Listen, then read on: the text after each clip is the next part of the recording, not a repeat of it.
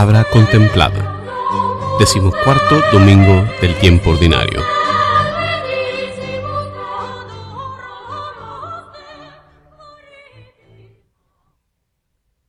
Lectura del libro del Éxodo. En aquellos días dijo el Señor a Moisés, Anda, baja del monte, porque tu pueblo, el que sacaste de Egipto, se ha pervertido. No tardaron en desviarse del camino que yo les había señalado. Se han hecho un becerro de metal, se han postrado ante él y le han ofrecido sacrificios y le han dicho, Este es tu Dios, Israel, es el que te sacó de Egipto. El Señor le dijo también a Moisés, Veo que este es un pueblo de cabeza dura. Deja que mi ira se encienda contra ellos hasta consumirlos. De ti, en cambio, haré un gran pueblo. Moisés trató de aplacar al Señor su Dios, diciéndole, ¿Por qué ha de encenderse tu ira, Señor, contra este pueblo que tú sacaste de Egipto con gran poder y vigorosa mano? Acuérdate de Abraham, de Isaac y de Jacob, siervos tuyos, a quienes juraste por ti mismo diciendo, multiplicaré su descendencia como las estrellas del cielo, y les daré en posesión perpetua toda la tierra que les he prometido. Palabra de Dios. La respuesta al salmo de este domingo me pondré en camino donde está mi Padre.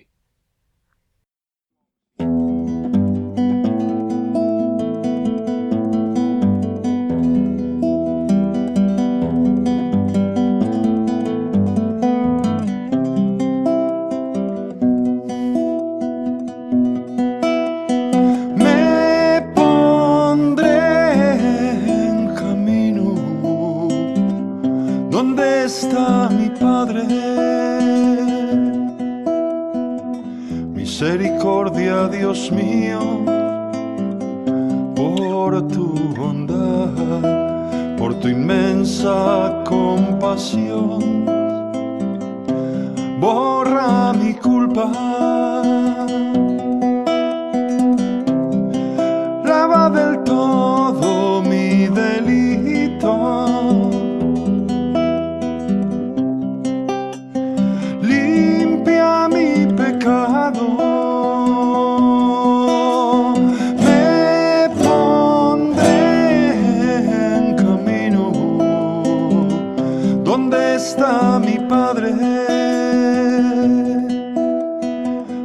Dios crea en mí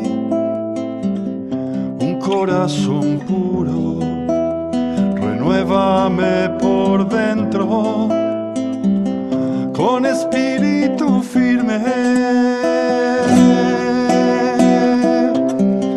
No me arrojes lejos de tu rostro.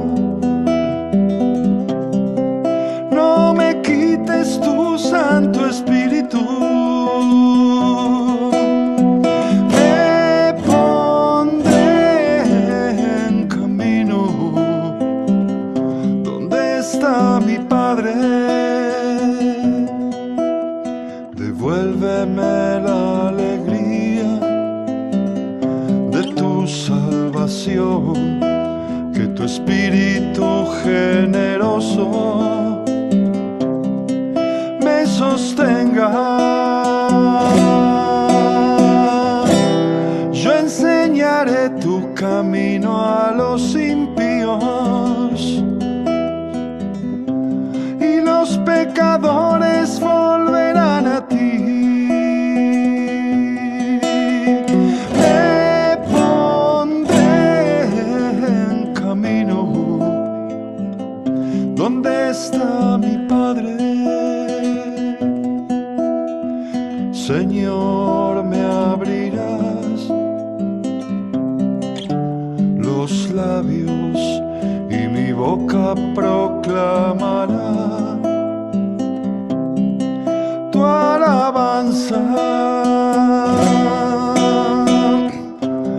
Mi sacrificio es un quebrantado espíritu corazón humillado tú no lo desprecias.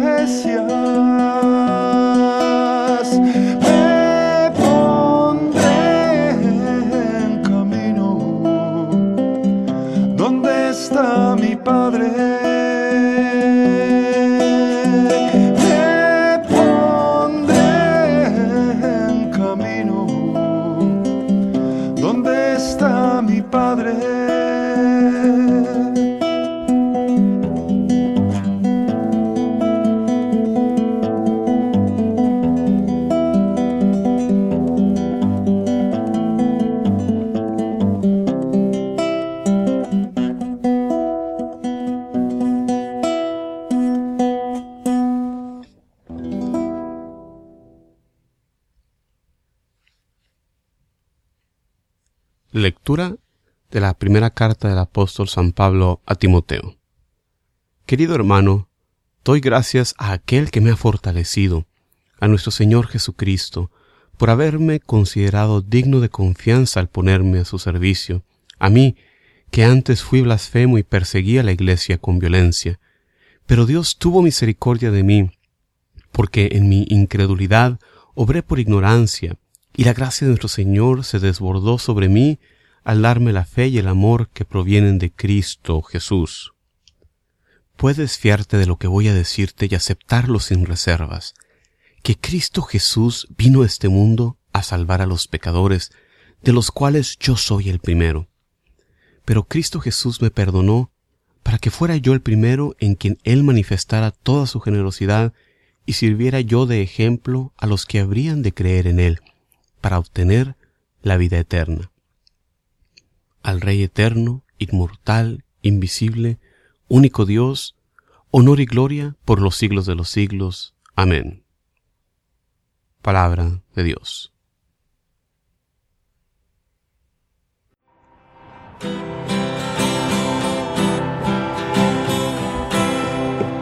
Aleluya.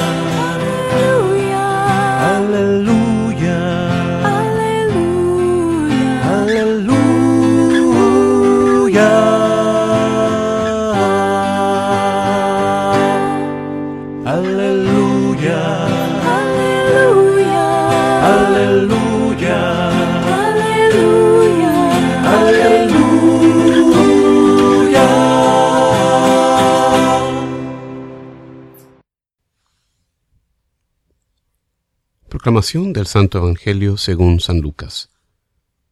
En aquel tiempo se acercaban a Jesús los publicanos y los pecadores a escucharlo, por lo cual los fariseos y los escribas murmuraban entre sí, Este recibe a los pecadores y come con ellos. Jesús les dijo entonces esta parábola. ¿Quién de ustedes, si tiene cien ovejas y se le pierde una, no deja las noventa y nueve en el campo, y va en busca de la que se perdió hasta encontrarla. Y una vez que la encuentra, la carga sobre sus hombros, llenos de alegría, y al llegar a su casa reúne los amigos y vecinos y les dice, Alégrense conmigo, porque ya encontré la oveja que se me había perdido. Yo les aseguro que también en el cielo habrá más alegría por un pecador que se arrepiente que por noventa y nueve justos que no necesitan arrepentirse. ¿Y qué mujer hay que si tiene diez monedas de plata y pierde una, no enciende luego una lámpara y barre la casa y la busca con cuidado hasta encontrarla? Y cuando la encuentra, reúne a sus amigas y vecinas y les dice, Alégrense conmigo, porque ya encontré la moneda que se me había perdido. Yo les aseguro que así también se alegran los ángeles de Dios por un solo pecador que se arrepiente. Palabra del Señor.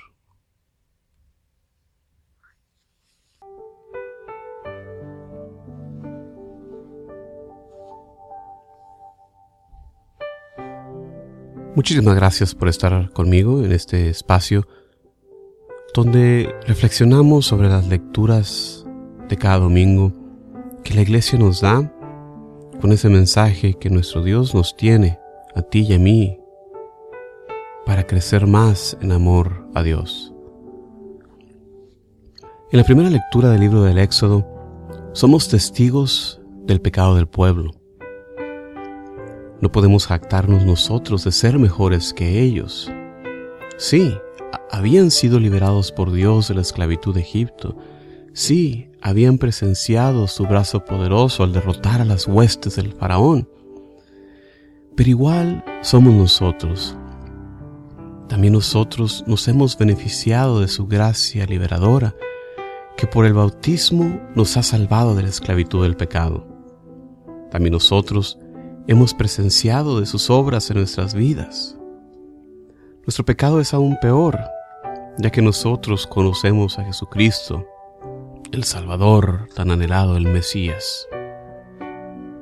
El pecado de Israel es el querer tomar las riendas de sus vidas sin confiar en Dios. Lo mismo hacemos nosotros, buscando nuestra felicidad, nuestra razón de ser, fuera de Dios. Pero no todo está perdido. El pueblo tiene a Moisés, que como todo profeta, intercede a favor del pueblo y gana la salvación del pueblo renovando la alianza con Dios.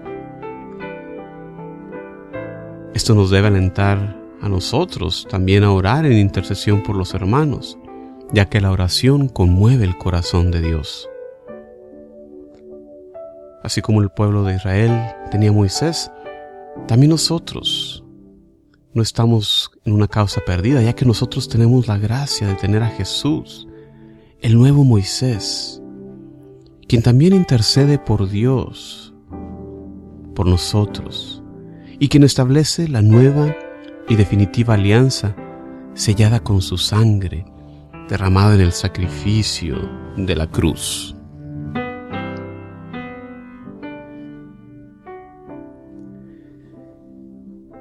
En la segunda lectura, oímos de la misericordia de Dios que transformó a Pablo de ser un gran pecador a ser ahora un apóstol del Señor. Quisiera que se nos quedaran bien grabadas las palabras del versículo 15 de este primer capítulo de la primera carta a Timoteo. Es cierta y digna de ser aceptada por todos esta afirmación. Cristo Jesús vino al mundo a salvar a los pecadores y el primero de ellos soy yo. Queda encapsulada en estas palabras el fundamento de nuestra fe, el plan de Dios para la redención del mundo que es este propósito de la venida de Jesús. Vino a salvar a los pecadores, vino a salvarnos. San Pablo también nos expresa la humildad necesaria para encontrar a Cristo. Jesús vino a salvar a los pecadores y el primero de ellos soy yo. Si yo no soy pecador, no necesito entonces a Jesús. Por eso debemos doblar la rodilla y humillarnos reconociendo nuestro estado. Dios solo puede obrar en el corazón contrito.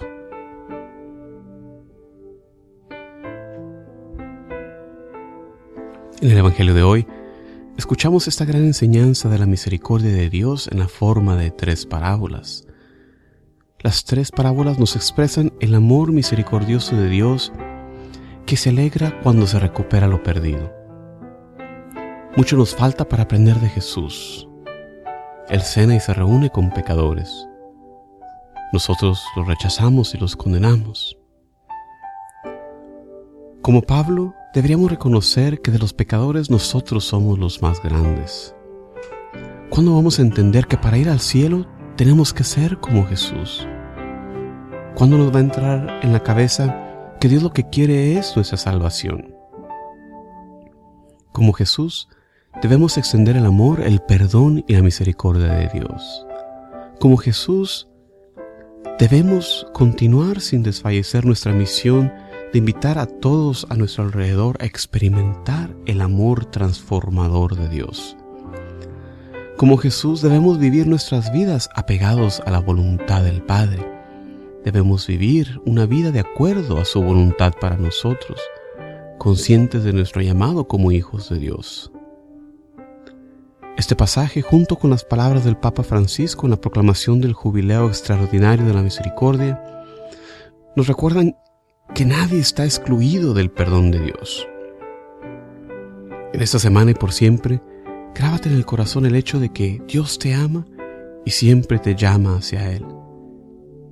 Y también extiende tú este amor de Dios y su perdón para todos. Como siempre, muchísimas gracias por acompañarme en estas reflexiones. Se despide usted su amigo Juan Carlos Moreno, recordándoles visitar mi sitio de internet jcmoreno.net para encontrar ahí más recursos para la evangelización. Muchísimas gracias, paz y bien para ustedes siempre. Hasta la próxima.